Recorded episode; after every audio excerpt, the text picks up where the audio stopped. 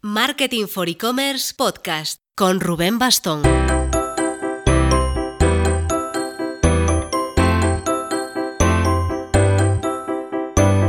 Hola marketers, estamos de verdad muy contentos por cómo está funcionando esto del podcast. Este es el tercer episodio y las dos primeras entrevistas con Joan Boluda de boluda.com, con Dimas Jimeno, que fue un puntazo con el expresidente del Corte Inglés, el feedback que estamos recibiendo por vuestra parte está siendo de verdad estupendo. Tenemos el ego subido y ahora claro, el, el reto está en mantener el nivel o en lo posible incluso mejorarlo. De verdad os prometemos que nuestra idea sigue siendo que va a haber eh, episodios, programas más focalizados, más concretos para explicar cosillas a detalle de marketing digital. Pero claro, es que de repente nos apareció la oportunidad de entrevistar a Carlos Blanco y no pudimos negar. A Carlos Blanco lo conocemos desde el Pleistoceno superior, más o menos, desde el 2006-2007. En aquel momento, previo a las redes sociales, eh, tenía un blog súper activo, que, aún está disponible a día de hoy en carlosblanco.com, en el que igual a veces escribía un artículo al día o más, hablando de, de internet, de tecnología. Era la etapa de Martín Barbarsky, de Enrique Dans, que están activos obviamente, y también Carlos Blanco. Es sin duda historia viva y tan viva del internet en España.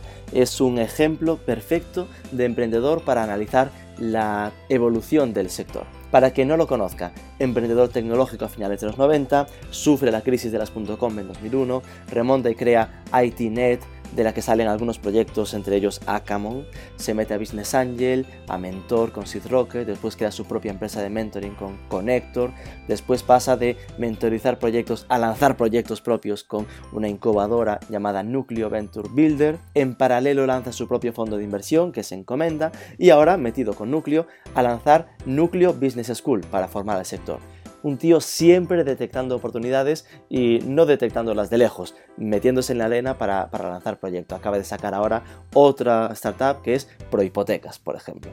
Quedaos porque si no lo conocéis os va a impresionar y si lo conocéis, bien sabéis que Carlos Blanco nunca deja indiferente con sus opiniones.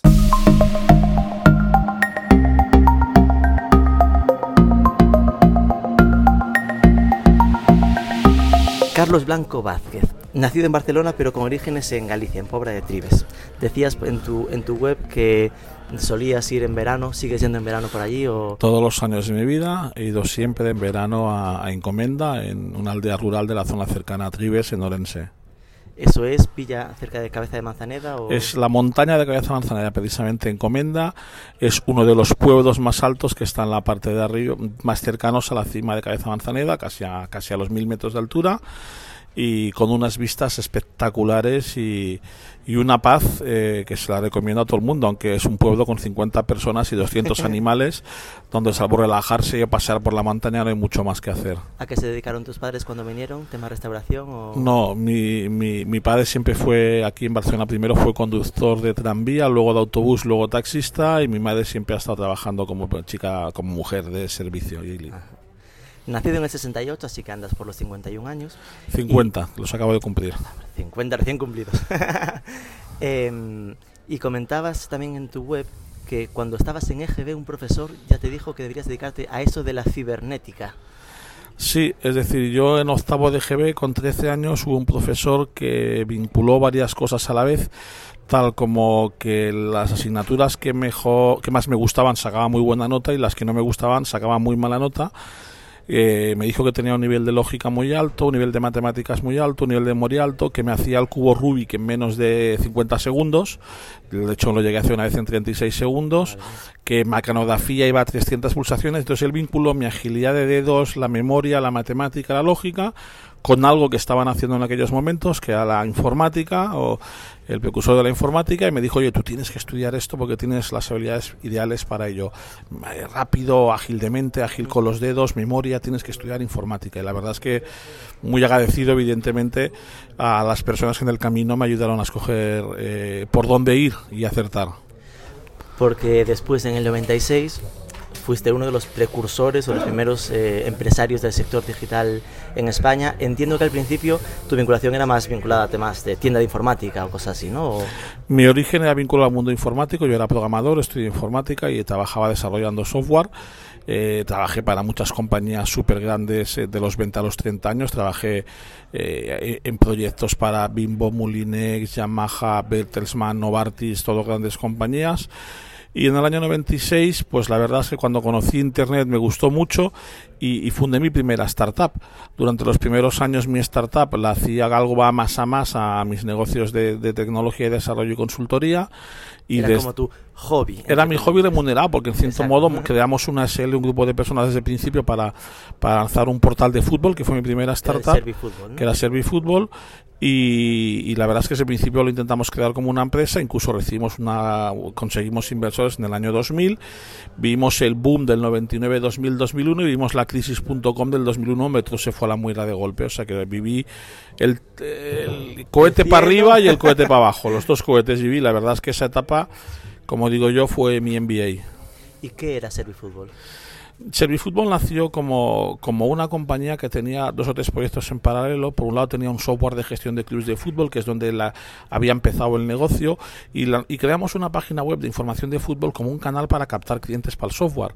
Y teníamos en aquel momento, estábamos pensando... marketing, que diríamos ahora. Sí, y estábamos pensando en, en crear eh, un, un, portal B2B de compra-venta de jugadores de fútbol, que la verdad lo acabamos lanzando, empezamos a hacerlo en el año 2000, lo lanzamos a finales del 2000, ¿vale? Y la verdad es que ese proyecto estaba súper bien. Lo único malo es que no hicimos un buen estudio de mercado y no, nos, y no sabíamos que los clubes de fútbol aún no tenían ordenador, ¿vale? Con lo cual nos adelantamos como esos siete años porque en aquel momento el secretario técnico que era el que fichaba y fichan los clubes de fútbol no tenía ni ordenador ni acceso a internet, con lo cual el proyecto tenía mucho sentido, pero no era el año, nos equivocamos seis, siete años antes de tiempo. Un adelantado tu tiempo. bueno, en aquella época había más adelantados a mi tiempo como Eudal Domene, que, es un, que era un buen emprendedor que siempre montaba cosas muy buenas mucho antes de tiempo somos muchos los que en aquella etapa no acertamos el momento. Y aquí ya se ve una constante en ti, que es también la vinculación con el fútbol, ¿no? Que después también estudiaste para entrenador, ya eras... Ya lo era antes, sí, sí. Yo en aquel momento, yo de hecho, el software de gestión de clubes de fútbol lo hice porque estaba de coordinador en un club de fútbol, ya que había haciendo un software que de hecho en el año... Que era lo que tú necesitabas. En el año, al principio sí, pero al final acabamos haciendo un software que con el cual el Barça gestionó sus 18 secciones deportivas durante más de 10 años. Con lo cual, eh, eh, al final hicimos un software multideporte y la empresa que nació en información de fútbol acabó siendo una empresa de información deportiva y de hecho el business model que nos funcionó y con el cual tiramos 2000-2001 fue convertirnos en una especie de agencia F del deporte dando información deportiva en tiempo real, no solo noticias que lo hacían un montón más, sino haciendo data, haciendo datos para dando resultados en directo, clasificaciones, fichas de deportistas y esto en 18 deportes distintos. Algo que ahora suena como entre comillas habitual, pero que en aquel momento era súper Bueno, éramos pioneros, o sea, de hecho todo el mundo nos compraba todas las teles que daban los resultados en tiempo real, que los ponían en pantalla, pues eran alertas que salían de nuestros servidores, o sea que en aquel momento pues nos fue bastante bien, solo que tal como esto fue un boom, pues cuando hubo la crisis, todos los que nos pagaban más dinero por, por, por los contenidos, eh, que eran portales como AOL, Microsoft, eh, Yahoo, Bitsavi, todos esos muchos, todos quedaron en el, 2002, en el 2001 y claro, se acabaron de golpe tus clientes, se acabaron los ingresos, hubo que cerrar. Claro. Mientras en el 99 habías abierto ya lo del First Tuesday. Sí, First Tuesday empezó en Madrid en septiembre del 99, en Barcelona octubre del 99 y, fue un evento que al principio de la nada, que llegaba a cientos de personas y estuvo súper de moda. Me acuerdo que los primeros cuatro o cinco meses vino la tele un montón de días a hacer reportajes porque era algo súper novedoso, era el boom. En el año 99 la salida la salida a Terra de bolsa, la salida a bolsa de Terra fue algo brutal y hizo que en 99, 2000 la, Internet estuviera en la boca de todos, igual que en el 2001 pasamos a ser unos repudiados, ¿vale? Eh, como si fueras eh, un, repudiado, ya nadie nos quería, ¿me entiendes? Y bueno, fue el 2001 fue el año de la crisis.com, sobre todo el segundo semestre y como digo yo, el día clave fue el 11 de septiembre después del ataque al ataque a las Torres Gemelas, ya lo poco que quedaba acabó de caer el día 12 en Nasdaq y en bolsas, entonces fue el 12 de septiembre el día clave para allá donde los que no habíamos cerrado acabamos cerrando. Ahí, con el Fresh Tuesday hubo como dos épocas, ¿no? Esa primigenia. Sí, la primera etapa fue del 99 hasta el 2002 y luego volvimos a arrancarlo en el 2005 en Barcelona y en el 2007 en Madrid. Que esa de Barcelona es la que yo recuerdo. Y seguimos. más en época. Sí, sí, seguimos haciéndolo. De hecho, siguen viniendo 100 o 200 personas a nuestros eventos. Y 20 años después seguimos haciendo, eh, haciendo el evento. Con lo cual, tiene mucho mérito. evidentemente, es un evento que, por supuesto, es el evento más antiguo del ecosistema de startups en, en España. Pero bueno, no se puede decir aquello de 20 años ininterrumpidos, porque hubo tres que no se hizo, ¿vale?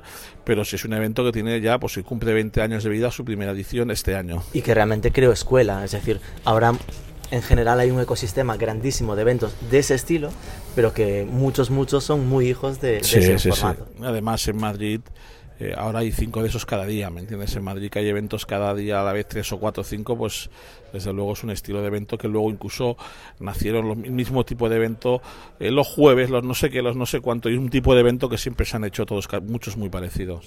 ¿Cuándo nació Grupo ITNET y qué es? Grupo ITNET fue mi respuesta a la crisis.com, ¿vale? Es decir, cuando quiebra eh, la antigua Servifútbol, que luego se llamó Sports Internet Factory, eh, a finales del 2001, yo creo ITNET eh, a principios del 2002 y no sabía si me iba a dedicar al IT o al, net.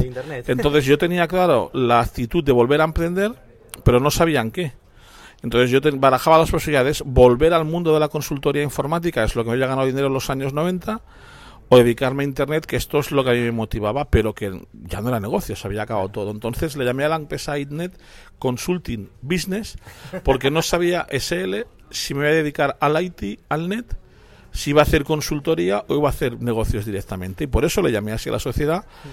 Incluso nuestros primeros clientes fueron clientes de IT consultoría otra vez para generar ingresos, pero rápidamente en 2002, a los pocos meses, vi, vi una oportunidad de negocio en el mundo de los contenidos para móviles y empecé primero en el mundo de los contenidos para móviles en 2002 y luego en el 2005 en el mundo de los juegos online, o sea, volví a arrancar y Grupo Internet pues se convirtió en una incubadora, una mini incubadora con recursos propios a diferencia de otras eh, con un único capital inicial de 6.000 euros y al cabo de unos años de, de 100.000 euros que pusieron los inversores, pues con solo 100.000 euros fue una incubadora donde nació Acamon, una compañía social games que lo acabamos vendiendo a unos canadienses por 23 millones de dólares. Y, nacieron varios proyectos que, que, nos generaron muchos ingresos durante muchos años y con muy pocos recursos. Ahí aprendí el concepto de que está de moda, del bootstrapping y del emprender low cost, como le llamo yo, que se, con poco dinero hacer muchas cosas. Filosofía en común que he seguido manteniendo como emprendedor siempre toda la vida. ¿Podrías explicar qué es lo de bootstrapping para los que no lo conozcan? Bootstrapping es emprender en modo low cost, es ser capaz de crear un negocio eh, con pocos gastos, con poco dinero y, si, y digamos y alimentándose de sus clientes, no de la financiación o de o de o del vender motos, sino adelantándose de sus mm, decidiendo eh, generar ingresos en vez de buscar inversores. Entonces es el emprender low cost, teoría también que defiende mucho François Derbe y otros muchos emprendedores de dedica tu tiempo a buscar clientes, no, no a buscar inversores. Con lo cual, con ItNet lo que hacías era dedicarte pasados unos años al mundo ocio gaming, ¿no? Empezamos, sí. La verdad es que Internet se puede definir como una incubadora de negocios digitales de ocio y tiempo libre, porque todos los proyectos que hicimos tuvieron que ver con ocio, deportes, juegos, eh, con tiempo libre. O, sea, fue el 90% de los proyectos que arrancamos. En 2005 abres tu blog, que es carlosblanco.com, ahora tu web, eh, que también para mí fue una referencia en esos primeros momentos, ¿no? que como bloggers a nivel España estaba Enrique Dans y Carlos Blanco, entre comillas, ¿no? Enrique bueno, y Martín Basavsky. Martín Basavsky tenía quizá el mejor blog de negocio. Escribía menos que Enrique o que yo, pero cuando escribía era muy bueno. Y de hecho en audiencia Martín siempre fue el primero que en audiencia con una visión más internacional. Vale, eh, exactamente. En su caso, evidentemente, sus lectores no eran solo de España, eran de todo todo el mundo latino. Y yo era casi siempre cada mes en los rankings de lectura era el segundo y Enrique Dans estaba por ahí entre el tercero y el quinto siempre en, en audiencias. Y es curioso ahora, claro, 15 o 15 años no, pero 13 años, 14 más tarde, estuve revisando un poco esos primeros tiempos del blog, que era como muy muy Facebook, ¿no? Que nos cuesta ahora imaginarlo en aquel momento, pero de eh, cómo era en aquel momento, pero que era ese publicar cada día, publicar cosas tan bueno, Yo me acuerdo etapas donde yo hacía tres posts al día en mi blog, ¿vale? Y donde cuando yo no era nadie, ¿vale? Eh, eh, yo empecé a ser conocido en primer lugar por el First Tuesday y en segundo fue por el tema de mi blog Y, yo al final escribía casi como escribía un periodista hoy en día en un medio de comunicación, escribiendo qué pasaba en Internet. No era un blog para explicar qué pasaba en mis empresas, sino era un blog para explicar qué pasaba en Internet. Y fui consiguiendo audiencia, primero evidentemente en el blog, luego en las redes sociales cuando nacieron y yo creo que gracias a esa etapa es a la que tengo hoy en día entre LinkedIn, Twitter y redes sociales pues más de 100.000 seguidores, ¿vale? Porque realmente pues mi blog en su momento fue algo importante, ahora es la etapa, la época del microblogging, eh, para los amigos en el Facebook y para el resto de la comunidad en Twitter y en LinkedIn y o en Instagram y bueno al final es lo mismo solo que lo dices más corto y de una forma diferente. 2011 aparece Acamon ¿no? que entiendo que empezó dentro de Idnet y correcto. Acamon, Acamon es una, un spin-off del negocio de juegos online Idnet solo que como en Idnet en la misma sociedad mezclamos las inversiones mezclamos otro negocio que yo monté que es invertir en comprar dominios la misma sociedad mm, compraba webs compraba dominios y hacía inversiones no podía, todo era, se, acabó convirtiendo en mi patrimonial, pero realmente lo que hicimos es hacer una escisión de todo el negocio de juegos online. Para poder venderla, vamos. en aquel momento no era por venderla, en aquel momento era porque entraba un socio, ¿vale? Entonces, como entraba un socio, como fichábamos un director general, tú no le ibas a dar acciones de todos los demás negocios patrimoniales, entonces al principio no fue por venderla. Eso es una cosa que cuando tú creas una SL no piensas en ello, ¿vale? Tú yo lo que hicimos fue ordenar el negocio de juegos para darle un porcentaje que habíamos eh, pactado con un señor que entraba de director general del negocio de juegos, ¿vale? Entonces, eh, la, mi socio, mi segundo accionista era Jaume Ferrer, en paz descanse, que falleció en febrero de, este año pasado, pues decidimos separar el negocio de juegos y crear, y crear Acamon en aquel momento. ¿Por qué vendiste Acamon? Bueno, yo creo que vendimos Acamon porque eh, parte de los socios, no todos, considerábamos que la empresa había llegado a su nivel máximo de facturación considerábamos que teníamos un problema de deuda tecnológica porque nuestros juegos eran juegos web, juegos flash. Estábamos convencidos que el tema web y flash iba a ir a menos. ¿Vale? Eh, habíamos hecho durante dos años, intentado hacer juegos en mobile y no habíamos sido capaces de hacer buenos juegos en mobile. Veíamos cómo se iba a comer el móvil a la web y la verdad es que fue un súper acierto, porque nunca más la compañía, de hecho vendimos una compañía rentable, una compañía que generaba un EBITDA en aquel momento de 3,6 millones de euros al año, que es un EBITDA que hoy en día muy pocas startups generan, ¿vale? Una compañía que facturaba su 1,2, 1,3 millones de euros al mes, ¿vale? Con 300 y pico de EBITDA al mes, es una compañía rentable buena, pero consideramos de esto no va a poder seguir creciendo porque no hemos sido buenos en hacer juegos en móviles, no fuimos buenos fichando gente para crecer. El equipo que hizo bien las cosas y la empresa vivió más toda la vida de los juegos bien hechos por el equipo inicial de los primeros años que no del super equipo que creamos años después con sueldazos que no hizo buenos juegos y esta compañía siguió viviendo durante muchos años de los juegos de los juegos antiguos. Y es un caso de compañía que ahora factura la mitad, o sea, la compañía ha ido a menos, o sea, que con lo cual, ¿cómo se sabe si un emprendedor ha vendido a tiempo o no? Viendo la evolución de la compañía. Ahí probablemente, sin duda, fue un gran acierto vender. Lo que sorprende, tal y como lo comentas, es que te la comprasen. bueno, porque en aquel momento había mucha audiencia y, y el comprador estaba era una empresa financiera que estaba comprando diferentes compañías de gaming en el mundo y nosotros éramos una apuesta estratégica mm, por ser los líderes de ese sector de social gaming, del sector de juegos tradicionales en el sur de Europa y Latinoamérica, ¿vale? Y de hecho, de todas las compañías que ese grupo compró, nosotros fuimos al principio la peor, y de todo su grupo ahora mismo es la mejor, ¿vale? Con lo cual, dentro de que ellos como grupo fueron un fracaso, el negocio Acamón al menos sigue dando vida positivo y sigue funcionando, cosa que los demás negocios que compraron, todos se fueron a la mierda, y con lo cual lo que denota es que en Acamón construimos algo sólido, porque aunque no es tan rentable, sigue siendo un negocio rentable.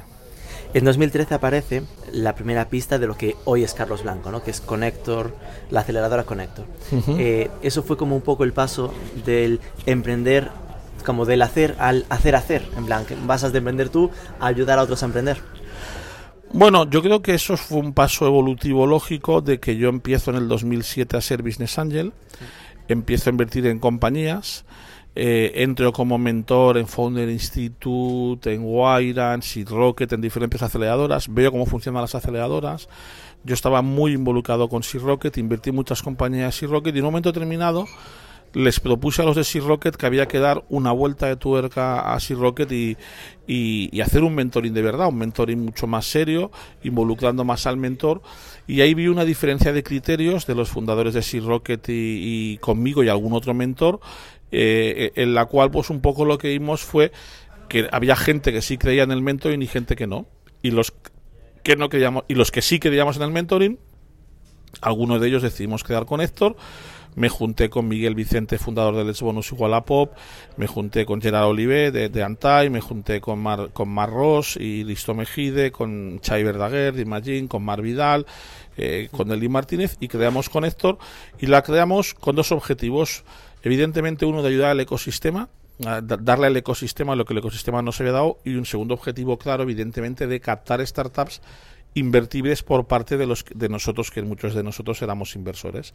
Y el objetivo de Connector, pues cinco años después se ha cumplido por el aspecto de que, bueno, es una aceleradora que ha acelerado más de 150 startups estos años, ha tenido más de 20 programas de aceleración, ha sido la aceleradora escogida por SEAT, por Bankia, por Porsche, por Abanca, eh, para, para, para crear sus aceleradoras corporativos y ahora está justo pues lanzando nuevas aceleradoras corporativas que aún no hemos anunciado o, o verticales y de Connector han salido startups como, como Globo, como Goy, como Compite, como Santa Fixi, eh, que, realmente son casos, casos de éxito que están funcionando bien, sobre todo Globo, ¿vale? Es decir, y, la verdad estoy contentos porque Connector ha cumplido su grano de arena tanto desde el punto de vista social como, como en el económico. Ese fue una patita para, en cierto modo, captar deal flow para algo que vino años después, que es meterme en el mundo de la inversión más en serio. Es decir, sería como, como ya estabas invirtiendo, invertías con otros, eh, con esos con los que trabajabas había diferencias de criterio, creías que podía hacerse distinto, mejor,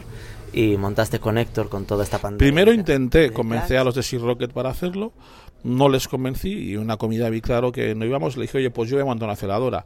Claro, es como si te dice tu hijo, pues yo papá me voy de casa y te voy a hacer la competencia, pues tú te ríes de tu hijo, ¿me entiendes? Entonces, lo que ellos nos esperaban, me imagino, es que un año o dos después con Héctor desbancara de esa forma así Rocket, pero yo lo que hice, bueno, si lo hago, lo hago bien yo ya había aprendido que tener buenos socios sea la clave. Creo que acerté clarísimamente tanto la persona que lideró el proyecto, Eli Martínez, que es una crack, que es buenísima, como los socios, que todos, cada uno de ellos, unos más en cantidad, otros en calidad, unos con eh, en, un entorno, otros en otro, cada uno ha aportado lo suyo, ¿vale? Y hemos conseguido quedar la principal aceleradora de España. En 2013 aparece tu libro, que es hasta ahora el, único, que es lo de los principales errores de los emprendedores. ¿Qué tal, qué tal, qué significó ese libro? En tu trayectoria? En plan, ¿te dio más visibilidad? ¿Funcionó bien? Determinada parte del mercado que si tú escribes el libro, un libro cambias un estatus. La verdad es que el libro fue una consecuencia de empezar a escribir en mi blog de ese tema el escribir en mi blog fue una consecuencia de empezar a hablar en conferencias de ese tema y la verdad es que el, ideólogo Ismael El Cuchi, que en aquel momento hacía un evento llamado Internet es tuyo en Madrid y un buen día me dijo, oye tío, aquí todo el mundo viene a contar sus casos de éxito, tú te las has pegado dos veces, ¿por qué no cuentas qué hace mal la gente en lugar de que hace bien?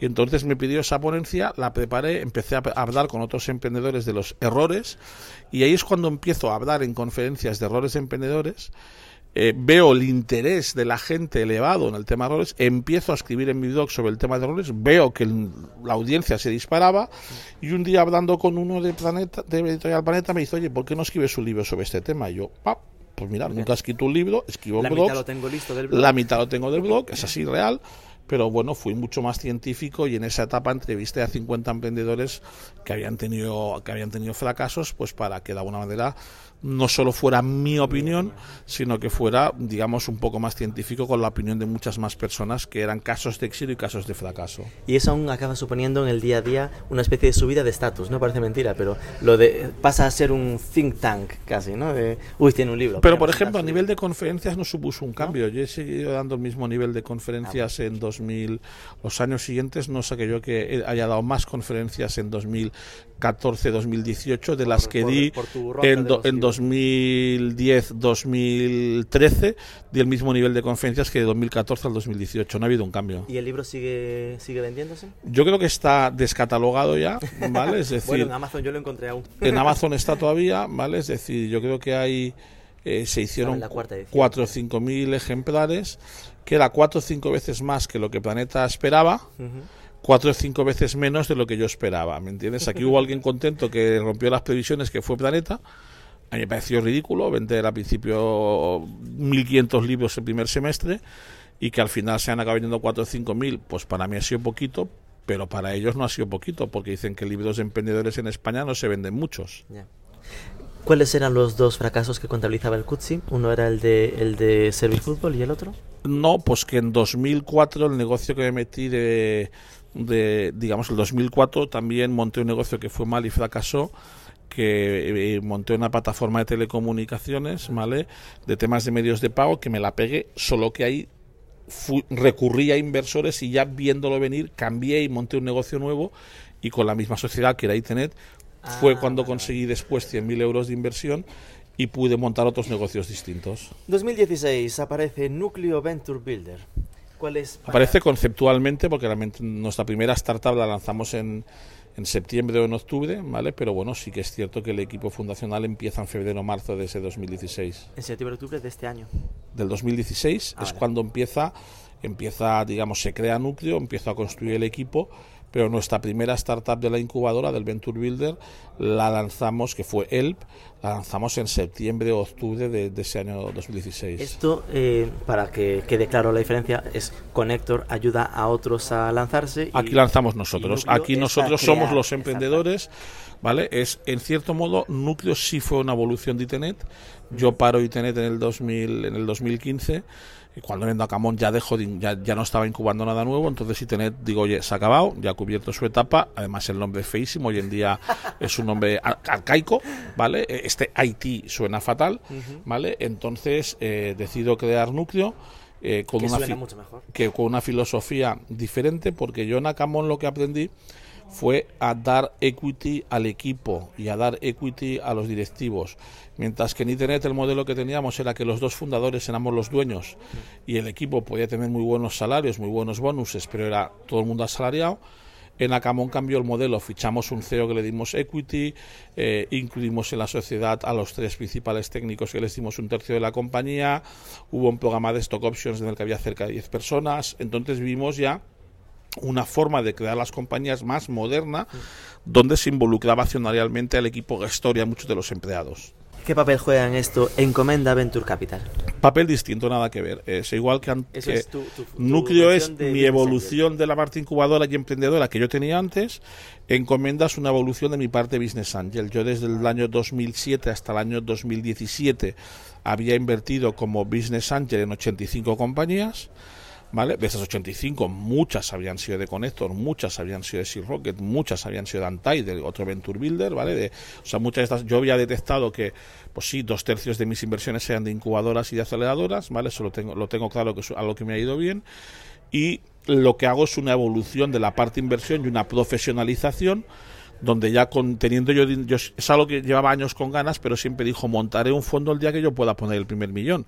Hasta que no vendía Camón no pude pensar en montar Encomenda. En 2016 empezamos a pelearnos con la CNMV, 2017 presentamos, no, 2017, perdón, empezamos a pelearnos por, con CNMV y... Eh, tenemos la gestora aprobada desde septiembre del 2017 y empezamos a invertir en enero del 2018. Justo ahora hemos cubierto, cubierto cumplido los 12 primeros meses invirtiendo con 12 inversiones y Encomienda Smart Capital, fundado junto con, con otro crack como Oriol Juncosa, es un fondo de inversión que tiene 24 millones de euros, un fondo que le llamamos Super Angel Fund, es decir, un fondo que invierte en la misma etapa que un Business Angel, pero con más dinero y pudiendo acompañar mucho más y con una gente detrás en el equipo. La verdad es que tenemos gente muy muy buena gente como Miguel Mario y Pau que, que nos ayuda y evidentemente nos ayuda a Oriol y a mí a poder dar un servicio mucho más profesional a las startups en las cuales invertimos.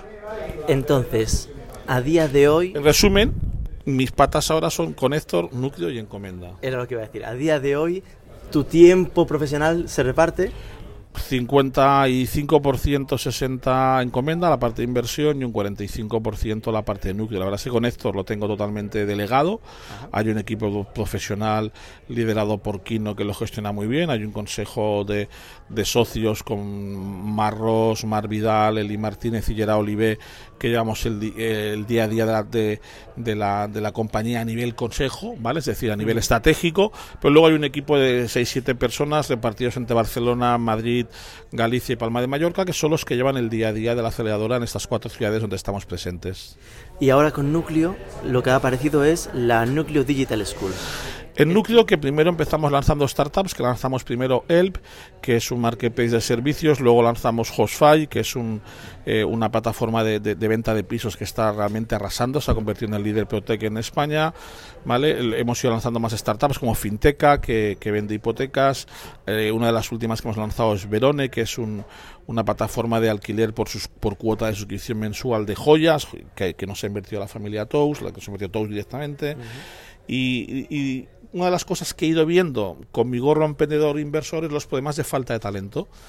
Y llegué a la conclusión de que, bueno, viendo cómo funcionaba muy bien el modelo de los bootcamps y de Ironhack, pues que había, de aplicar, había que aplicar el modelo Ironhack no solo a desarrollo, sino a crear muchos diferentes perfiles. Entonces decidimos crear Núcleo Digital School para aportar nuestro granito de arena tanto a la formación de nuevos profesionales jóvenes como a, la, como a reciclar personas de 35 a 55 años que quizá lo que han estudiado, de lo que ellos sean expertos, pues no les va a servir para tener trabajo los próximos 15 años y, creemos que, es necesario eh, reinventar muchos profesionales que ahora tenemos y, formar a nuevos. Y en el sector digital, eh, pues yo no conozco muchos programadores en paro, más bien te diría que ninguno.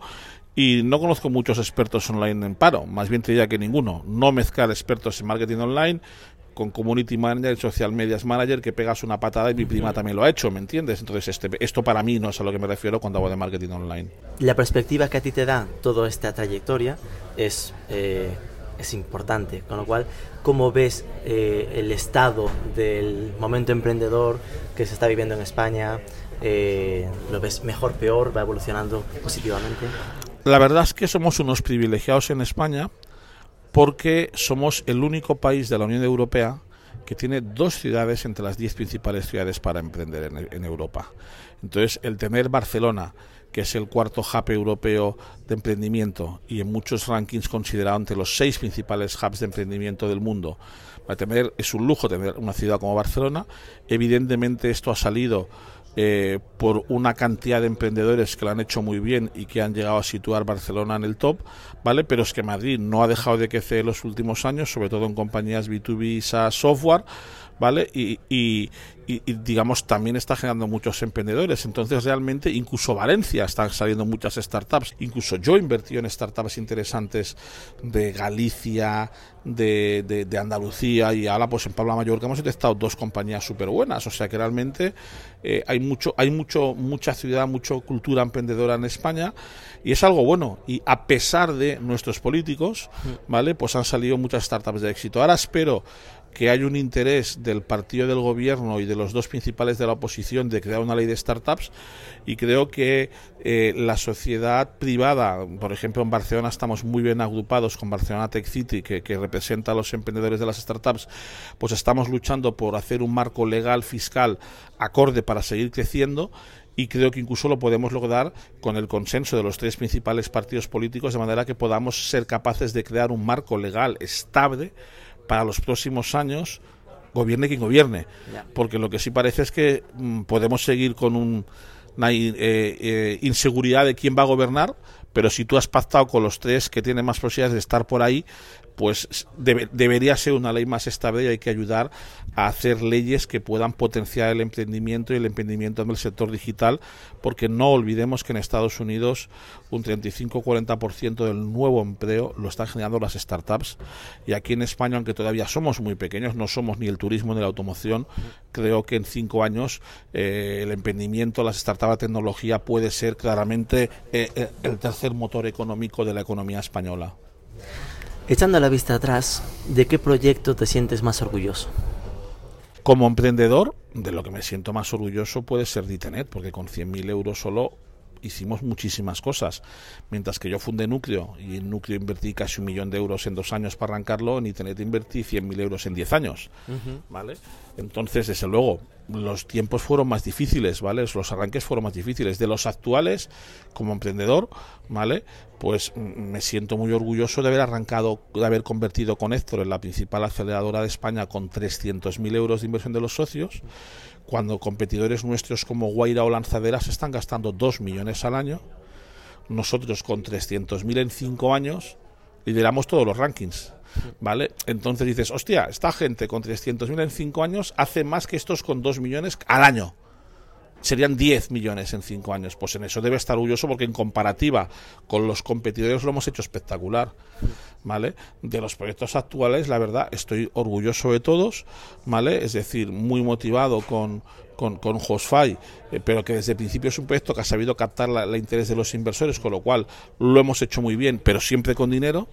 En cambio, una compañía como él, pues una compañía que con poco dinero ha obtenido muy buenos resultados y ha sido mucho más difícil porque somos pioneros en un sector donde no somos un copycat, donde estamos inventando en vez de copiando. Entonces me siento más orgulloso cuando algo se trata de inventar que no copiar. Porque copiar es fichar gente muy buena, algo que siempre se me ha dado bien, ¿vale? Y es ejecutar cuando tratas de inventar, y en el, lo hemos vivido, es mucho más complicado crear una startup innovadora o que pretende crear una categoría que no crear el copycat de uno que está funcionando en otro país. ¿Cuál es tu siguiente paso? Quiero decir, se ve esa evolución natural de emprendedor, ayudar a emprender, business angel. Mm, ¿Qué es lo siguiente? No, continuar lo mismo. Lo, siguiente, eh, para que dijeras, mm, pues es seguir generando empleo, ¿vale? Eh, ver crecer a mis hijas. Me encantaría convertirme en la primera empresa familiar de Internet o el primer holding familiar de Internet que luego da que, algún negocio pasará de padres a hijos, cosa que evidentemente es impensable. Tengo a mi hija grande ya cerca mía colaborando y ayudándome en temas del Family Office. La pequeña tiene unos años, le queda mucho, pero en cambio creo que tiene un carácter claramente emprendedor, las dos.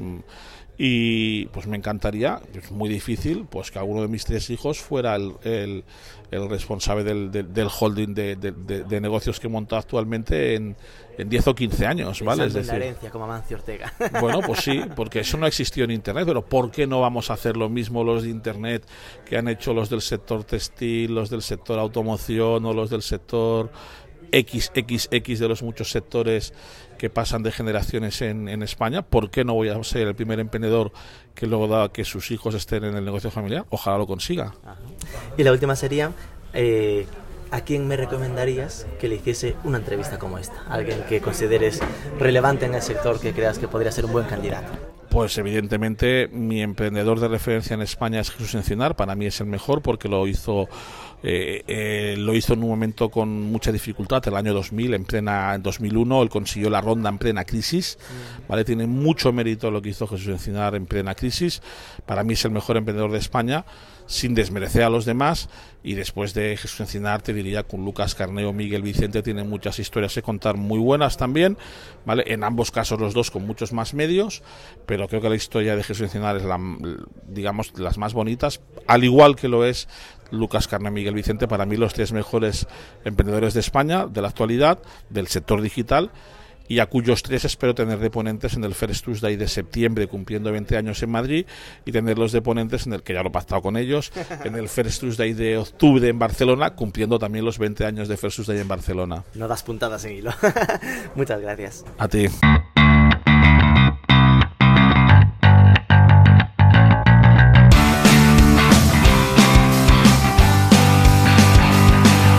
Ya sabéis, apuntad en la agenda ese 20 aniversario del First Tuesday, primero en Madrid y después en Barcelona. Menudos tres invitados, con Jesús Encinar, fundador del Idealista, Lucas Carné de Privalia y Miguel Vicente de Wallapop. Antes de eso, allá por mayo, el 9 de mayo, que sepáis que Marketing for E-Commerce está organizando su propio evento en Madrid, que va a ser el Next ePayments Madrid, centrado en tendencias en medios de pago.